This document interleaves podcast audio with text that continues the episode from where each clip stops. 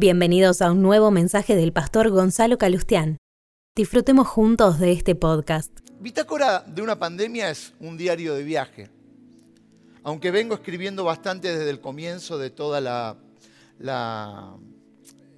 esta, cuarentena y cada palabra tenía que ver específicamente con el momento, en los últimos días eh, me puse a escribir de forma diferente. ¿Y por qué digo de, forma diferente? Porque empecé a escribir esta bitácora, este diario como los navegantes que iban en alta mar y tenían su bitácora y allí iban poniendo todo lo que sucedía y todo lo que acontecía en el día y todo lo que tenía que ver con, con el viaje en alta mar, así como un viaje que estamos viviendo, me puse a escribir para destacar básicamente algunas enseñanzas que para mí fueron, fueron y son muy importantes. Entonces en esta bitácora empecé a escribir qué para mí son enseñanzas importantes. Y siempre hacemos esta analogía o esta comparación eh, que ya lo hemos escuchado mucho, ¿no? Eh, alguien me dijo, un estudiante de secundaria, dice, estoy cansado de los discursos motivacionales en este tiempo, porque claro, estamos todos tratándonos de levantar el ánimo, ya va a terminar y, va a terminar este tiempo y ya nos vamos a poder ver y ya vamos a poder estar con nuestros amigos y ya vamos a poder estar con nuestros este, padres o tíos mayores que hoy los tenemos mucho, mucho, mucho, mucho más resguardados. Y, alguno dice, eh, pastor, te lo no te lo podría decir una palabra tal vez más elegante, porque estoy cansado. Eh, pero también se escuchó mucho es, esta pandemia nos tiene que cambiar. ¿Y qué me debería cambiar? Uno ya fastidió, ¿qué me debería cambiar? ¿No se estará demonizando demasiado el pasado? Y la realidad es que cuando hablamos de cambios, yo soy uno de los que también estoy un poco eh, agotado, porque extrañamos como todos y tenemos ganas de abrazarnos y tenemos ganas de vernos. Y por ejemplo, recién cantamos esa canción y decía, falta eh, eh, esa, e, e, esa iglesia que aplaude, que celebra, que, que canta, que se escuchan sus voces. Pero hoy cambió todo. Y la realidad es que todo cambió. Y no puede ser que si todo cambió, yo no, o yo pretenda no cambiar. Tengo que entender que cuando todo cambia, la iglesia también tiene que cambiar, mi vida personal tiene que cambiar y definitivamente le hablo a los que son, a los que trabajan por cuenta propia o tienen sus profesiones, que también tuvieron que readaptarse. Los que son comerciantes que están intentando ponerse de pie o los que tienen empresa, más allá de que si comenzaron la marcha del negocio o no, o de la empresa o no, tuvieron que reinventarse porque cambió todo. El asunto es que me toca a veces darme cuenta que más que entender que este tiempo ha sido transicional y ha sido un cambio, el otro día apareció una figura que, me, me hizo graficar. Algunos se los ve como hibernando. Hibernar tiene que ver con el invierno, aunque se escribe diferente que invernar. tiene H, tiene B larga. Bueno, no importa, no voy a hacer tanta explicación de eso, pero se los ve como hibernando. Esos animales como el oso, como la ardilla, este, o aún como la lombriz, que en los tiempos más fríos logran eh, recluirse y dicen que estos animales son capaces de reducir su ritmo cardíaco un 80% un 50% su frecuencia respiratoria y, hacen, y logran bajar la temperatura de su cuerpo algunos grados. Y de esa manera, con lo que han comido, con lo que tienen de reservas corporales, y todo esto que te acabo de decir, se recluyen en pequeños huecos o pequeñas cavernas construidas o adaptadas eh, según ellos lo van haciendo y se quedan a hibernar. Es un tiempo de pasividad Creo que si la Biblia hubiese sido escrita en un clima donde estas cosas ocurren, hubiésemos tenido muchísimos salmos que hablan de la hibernación. ¿Por qué, hablo de esto? Porque tiene que ver con eso de me, voy a recluir, me voy a quedar quieto. Y hay un concepto, creo yo, este, equivocado o un error, de quedarse quieto mientras todo esto acontece. Y como esto era una transición, de uno que uno dice, bueno, en un mes, en diez meses, en un año, vaya uno a saber cuándo, Cuando estemos todos de pie, entonces me reactivo. Y el error fue mantenerse quieto en este tiempo, como si estuviéramos hibernando, o sea, como si estuviéramos eh, manteniendo una pasividad tremenda. Cuando empecé a escribir, o cuando empecé a releer esa bitácora de, de este viaje, empecé a darme cuenta que algunas cosas requerían que nosotros tomemos consideración. Vuelvo a repetir, no porque antes, uh, era todo malo, no, no, era para ese momento y lo mejor que podíamos o que considerábamos o que lográbamos hacer, lo estábamos haciendo para ese momento. Pero como ese momento no está, ahora tenemos que vislumbrar lo que viene. Y entonces empezamos junto a Lisi, junto a los pastores, a orar y a charlar mucho con Lisi con respecto a el presente, el mediano plazo, el largo plazo, el cuando volvamos, el cómo, en la iglesia, el contener a la congregación, a cada uno de ustedes, mientras aquello que les tocó vivir o les tocó pasar por ese valle de sombra difícil, acompañarlos en este tiempo, mientras miramos el futuro, ser muy conscientes de que había que rodear, abrazar el presente. Y ahí entonces el equipo se concentró muy, pero muy, pero muy fuerte en este tiempo, en ese abrazo, en ese rodearnos entre todos en lo que Dios este, nos daba. La primera enseñanza que yo pude anotar y te la quiero, algunas te las voy a compartir, tres por lo menos hoy, es que la soledad no es negativa. No, no, eh, corregilo, la soledad no a mí me mató. La soledad no es negativa. Dice el Salmo 139, ¿a dónde podría alejarme de tu espíritu? ¿A dónde podría huir de tu presencia? Si hubiera caído, eh, si subiera el cielo, allí estás tú. Si tendiera mi lecho en el fondo del abismo, también estás allí. Si me elevara sobre las alas del alba o me estableciera en los extremos del mar, aún allí tu mano me guiará, me sostendrá tu mano derecha. Dios nos probó tanto en este tiempo Dios, nos probó, Dios me probó tanto en este tiempo. Me he sentido como Él en, esa, en ese espacio de soledad, obligada por supuesto, porque no la, no la buscamos. Fue, cayó, vino. Fue tan importante, pero fue el lugar, es el lugar que Dios permitió para que crezcamos. Es el lugar que Él escogió en este tiempo. Es el lugar donde íbamos a estar incómodos, donde íbamos a estar enojados, donde iba a haber angustias, donde iban a aparecer tristezas y donde podríamos decir, y tenés razón, y tenés razón de estar enojado, y tenés razón de estar triste, porque tenés que estar viviendo esta experiencia. Pero ya pasaron muchos días, ¿cuántas semanas? Wow, un montón no hice los números, pero mucho. En nuestro caso como iglesia, el día 13 de marzo. Y se pulió a fondo ese carácter, mucho más del que estaba pulido, trabajado y que Dios venía tratando, mucho más. Porque entre lo que pasaste mal o lo que nos enojamos o lo que nos entristecimos, hay una característica que es la que acabamos de leer en el Salmo 139. Solo se pudo Solo se pudo y solo se puede si Dios está presente. No hay otra manera. Si Dios no estaría presente, por lo menos creo yo que hubiera sido extremadamente difícil. No sé, no voy a usar la palabra imposible, pero sí extremadamente difícil. No sé en qué nivel podría estar del enojo o de la angustia, de la tristeza o de la depresión.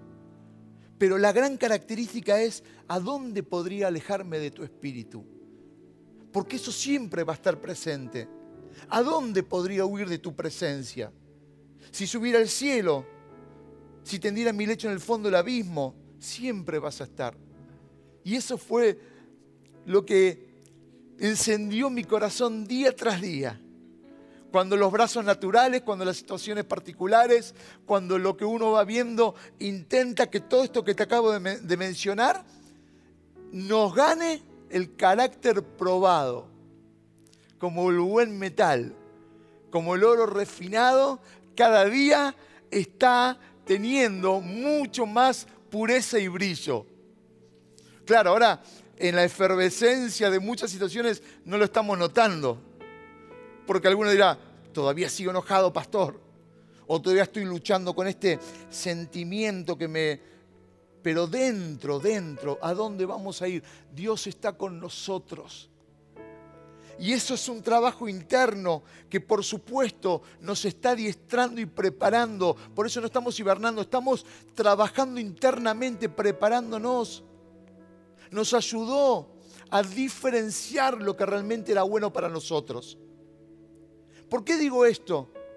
Porque hablamos del templo, hablamos de, lo que rodea una reunión como la que solemos tener. Y la pregunta que nos hacemos todos es, eso por supuesto no era malo. Tonterías, aquellos que hablan de que las casas y nada más que las casas, tonterías, tonterías de gente que es muy probable no tenga olor a oveja a veces y llena redes sociales para escribir.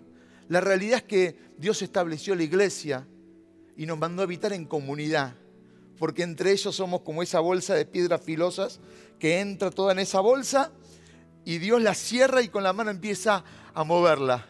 Y las puntas esas este, molestas, filosas, empiezan a, chocarse. Y chispas. Y chispas. Y en el trato, y en la vida en comunidad, y en la vida relacional, y en el vivir cada día, empezamos a romper esas aristas, esas puntitas. Y terminamos bien redondeadas, bien pulidas. Pero también la pregunta era, ¿Y si solo mi vida espiritual dependía del templo? Ah, ahí está el problema.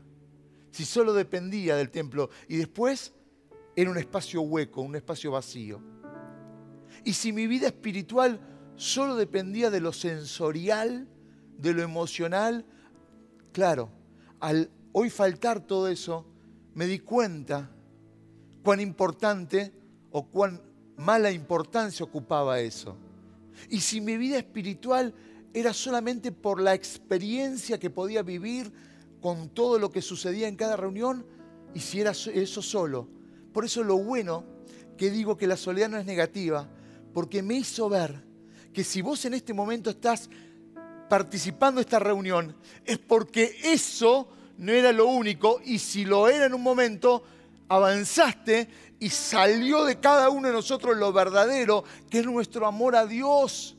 Es nuestra búsqueda permanente al Espíritu Santo de Dios y decirle, Señor, por sobre todo, más allá de todo, estando en lo más alto del cielo, estamos, estando en el lecho del abismo, allí estás vos conmigo, Señor. Estando en los extremos de la tierra, allí estás conmigo, Señor. Entonces en mi bitácora tengo bien escrito, la soledad no es o no fue negativa. Lo segundo es que la madurez, la madurez juega un papel fundamental. La Biblia nos habla demasiado de la madurez, del crecimiento del hombre y dice uno de los tantos textos tan lindos que nos habla y nos enfoca en esto, es el de Efesios capítulo 4, versículo 22. Con respecto a la vida que antes llevaban, se les enseñó que debían quitarse el ropaje de la vieja naturaleza, la cual está corrompida por los deseos engañosos. Ser renovados en la actitud de su mente. Nuevas ropas contra viejas ropas. Esta expresión metafórica habla del viejo hombre, del viejo yo de la vieja naturaleza. Nuevas ropas son nuevas conductas. Nuevas ropas es el nuevo hombre, el que, fue renovado en la actitud de su mente y el que va desarrollando experiencias con Dios, el que va teniendo experiencias con el Espíritu Santo, el que adquiere conocimiento en función a las experiencias que son para llegar en la vida a los objetivos que en la voluntad de Dios tenemos trazados vos y yo no me quedan a mí ni puedo malgastarlos, ni, en culpar ni en criticar. Justamente la madurez tiene que ocupar un papel fundamental. No estamos ahora para perder el tiempo, para andar culpando a todo el mundo de mis desgracias, aunque algunos deben tener apuntado su dedo contra las situaciones reales que están viviendo, pero no es lo único. Y si vos te concentrás solamente en eso, no vas a encontrar salida. La madurez me lleva a encontrar una salida. La madurez me hizo y me hace caminar con miedo. Sí, sí, con miedo. ¿Cómo con miedo? Claro. Muchas veces elegí caminar así. No siempre. Pero cuando tenía que tomar decisiones y sabía que Dios estaba en esas decisiones y sabía que esas decisiones habían sido presentadas y dado el suficiente tiempo para poder ser procesadas en madurez, elegía caminar porque sabía que con el tiempo iban a desaparecer y luego de eso quedaría el resultado. Podría enumerarte y darte un montón de ejemplos de momentos que decía sí es lo que hay que hacer, o sí es lo que hay que decidir, o si es el camino que tenemos que andar, y dentro de uno estaba esa duda, pero lo hago. Y muy probablemente se va a necesitar madurez de cada uno, se va a necesitar madurez de tu vida, porque muchas decisiones que tengas que tomar, sabiendo que Dios te indicó y te habló y te ministró y pediste el consejo, a los pastores, a, tus líderes espirituales y te fueron guiando en oración, te acompañaron en ese proceso en oración, porque no te cortaste solo, sino que pediste el consejo y la guía de Dios. No porque sepamos decirte todas las cosas y tengamos todas las respuestas, simplemente porque cuando alguien viene no necesitas que yo le dé todas las respuestas, pero sí necesita que yo tenga una oración por esa decisión o esa determinación. Es fundamental y es una forma de, acompañar, pero también es, la manera que se, abre, se abren las aguas para que Dios hable. Pero después caminar, aún con miedo, porque va a desaparecer y me voy a quedar tranquilo. Porque madurar regula, la, por un lado, la sobreestimación y por otro lado, la subestimación. A ver, para que lo podamos entender siempre sobreestimamos lo que no tenemos. Cuando tenga y lo sobreestimamos. Creemos que cuando lo tenga voy a hacer un montón. Y cuando no estemos más en la cuarentena, y cuando esto ya no suceda más, y cuando esto venga en mi vida, y sobreestimamos pensando que vamos a hacer un montón. Pero con lo que sí tenemos en nuestras manos, con el presente que sí Dios nos dio, realmente cometemos el error de subestimarlo. y estamos en los dos polos, totalmente opuestos. Una mente madura regula esos dos polos. Ni subestimar ni sobreestimar. Entender que lo que hoy tenemos es muy valioso y entender que lo que viene no le tengo que poner más cuota de importancia que realmente la que tiene, pero confiar siempre en el Señor. Te hago una pregunta. Estas palabras que te voy a mencionar ahora, ¿están vívidas, reales en tu vida? Si vos podrías hacer esta lista y lo vas escribiendo en un, en un cuaderno. Y vas a lo que ahora te voy a decir. Y podrías tildar a la derecha. Significa que estás caminando en un plano de madurez. Una palabra, constancia. Segundo, resistencia. Tercero, lealtad. Cuarto, fidelidad. Y te digo una quinta, podría seguir enumerando, tenacidad. Uh, esta sí, esta, bueno, vamos a, en vez de poner una tilde, pongamos un puntaje de 1 a 10. Esta 8, esta 4. Bueno, eso tiene que ver con madurez. Y para mí en este tiempo fundamental fue que en, en esta época que todos estamos transitando, madurez ocupa un rol fundamental.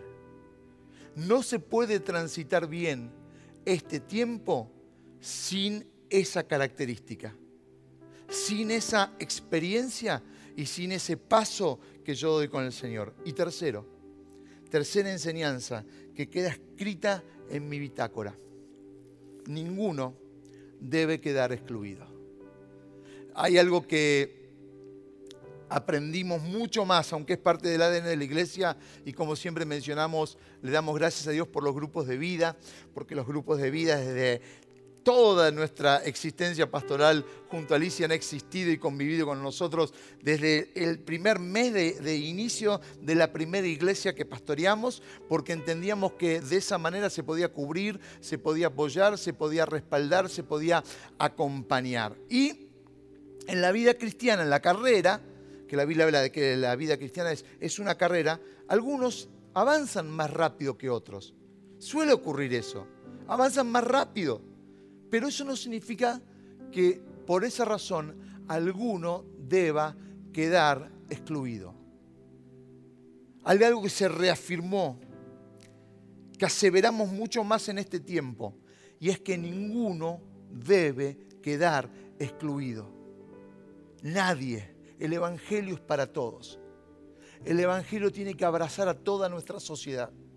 El Evangelio tiene que abrazar a los millones de argentinos y a los millones que habitan la tierra. Nadie debe ser excluido. Y nuestra misión, como cada iglesia local que representamos, es poder abrazar a todos.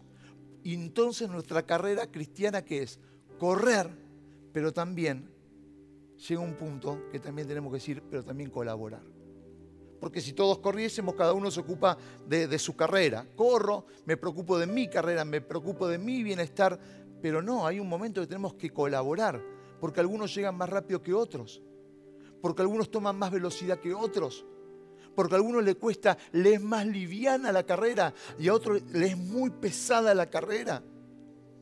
Hay mucho sobrepeso, hay mucho, mucho peso detrás que no le permite avanzar porque los errores de la vida, porque la manera de encarar el futuro, la manera de encarar las cosas les cuesta horrores. Se tropiezan y caen. Y entonces el que corre dice, ah, te caíste, débil de la fe. No, la Biblia no me dice que tengo que hacer eso. Me tengo que detener y tengo que ayudar a levantar al caído o a, o a sostenerlo cuando se cae. Por eso la misión fundamental es seguir abrazándonos y quiero ser enfático. ¿Y por qué esto tiene que ver con la carrera cristiana? Aun cuando alguno levante la mano en su casa y diga, eh, quisiera hablar, eh, yo soy el que está tropezado. El tropezado puede acompañar al otro tropezado también. Y yo quiero honrar, quiero honrar a los miles de samaritanos que en este, en este tiempo se despertaron con un amor tremendo Ayer me contaban la cantidad de, primicias, de alimentos, de mercadería que se donó en este tiempo. Es como nunca. Y eso fue uno de los tantos gestos de amor, de solidaridad, de acompañamiento. Porque no era solamente la necesidad de llevar un bolsón de comida, que de hecho, por supuesto, se hizo y, y en muchísimas, cientos de ocasiones en este tiempo, sino saber cuándo este hombro tenía que estar dispuesto, cuándo el abrazo, por supuesto, hoy no real, tenía que estar dispuesto porque había que acompañar y ser esos samaritanos. Algunos, eh, quiero reconocer que, el concepto, o por lo menos lo que yo conocía de sus vidas, me sorprendió gratamente. Dije, wow, qué, qué, qué pasión, qué amor. Porque en este tiempo se apagaron todas las lucecitas. Solamente se prende la lucecita ahora para poder que vos me veas en la cámara. Entonces todas las secciones fueron anónimas. Todas las acciones fueron silenciosas, pero hubo tantas, tantas y tantas que me estoy perdiendo. Y está tan bien explicado, tan bien contado por Jesús que lo quiero que lo leamos juntos.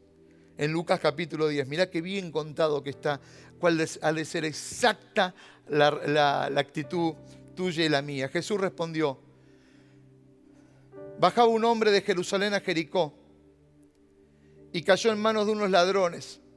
Le quitaron la ropa, lo golpearon y se fueron, dejándolo medio muerto. Resulta que viajaba por el mismo camino un sacerdote, un sacerdote quien al verlo se desvió y siguió de largo. Anda numerando. Así también llegó a aquel lugar un levita y al verlo se desvió y siguió de largo. Pero un samaritano, que iba de viaje, llegó donde estaba el hombre y viéndole se compadeció de él. Se acercó, lo curó las heridas con vino y aceite, las vendó, luego lo montó sobre su propia cabalgadura, lo llevó a un alojamiento y lo cuidó.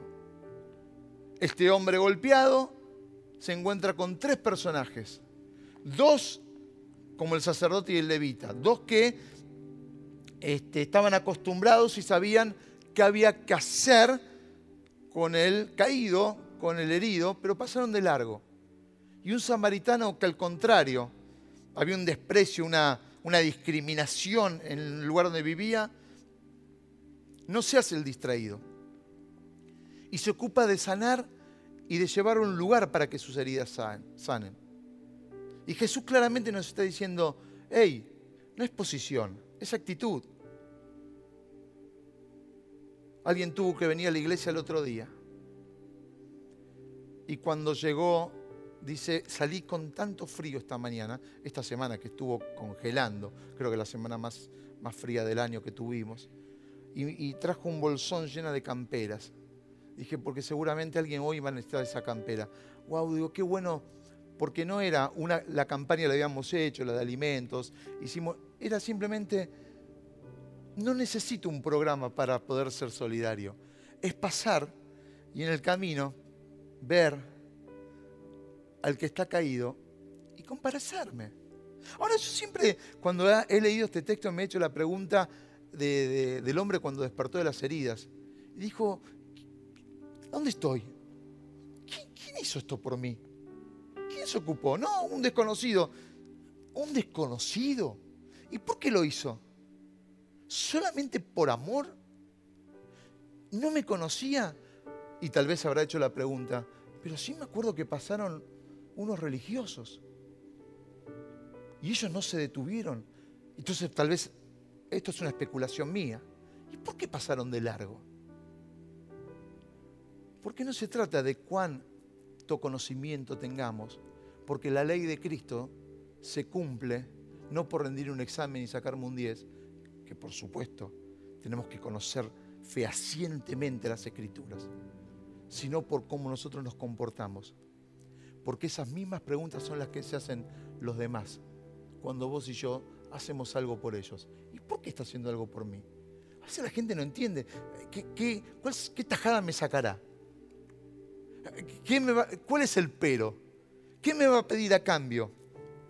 Ahora, ¿eran malas personas? Ellos no, de ninguna manera o creo que no. Pero ¿qué pasó? Estarían tan metidos en sus cosas.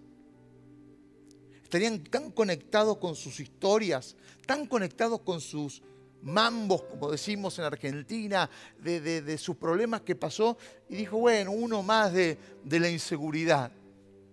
Un pobre más de los millones de pobres que tenemos en Argentina. Un este, asaltado más eh, eh, en estas épocas donde hay tanto temor, ¿no? Pero a veces este, las cámaras toman asaltos o situaciones en la calle y cómo, a veces está el que por miedo no quiere detenerse porque no saben si es una verdad, si es una mentira y, es comprensible toda situación porque hoy hay inseguridad, pero cuando ya es evidente hacerse el distraído y pasar de largo. Ahora, si vivimos con tanta velocidad y vivimos tan, tantas en, en nuestras historias, ¿cuándo tenés, ¿cuándo tenemos espacio para poder ser compasivos? ¿Cuándo lo tenemos? ¿Cuándo va a ser el momento que vos tengas el espacio para ser compasivo? Si constantemente estamos mirando hacia adelante y en realidad, como dije hace un ratito, estamos viendo hacia adelante y lo estamos eh, sobreestimando y, y esperando tanto que... ¿Y el presente? Si hay algo que quisiera que podamos conectar hoy en la Santa Cena que en unos instantes vamos a compartir, es que justamente todos debemos estar conectados con otros. Y que hoy la obra de Jesús, la obra de Cristo, que nos une, nos conecte entre vos, entre yo, entre cada uno de nosotros. Porque de eso se trata el amor del Señor. En esta, en estos, en esta bitácora, en esta historia, en esta hoja de ruta, fui anotando estas expresiones.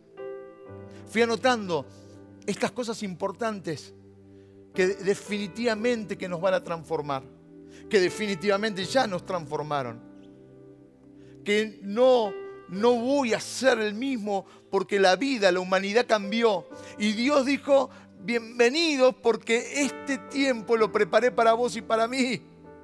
Lo preparé. Y entonces muy claramente nos vuelve a decir, en este proceso de recuperación, de mirar hacia adelante, todo lo que sea, nadie tiene que ser excluido.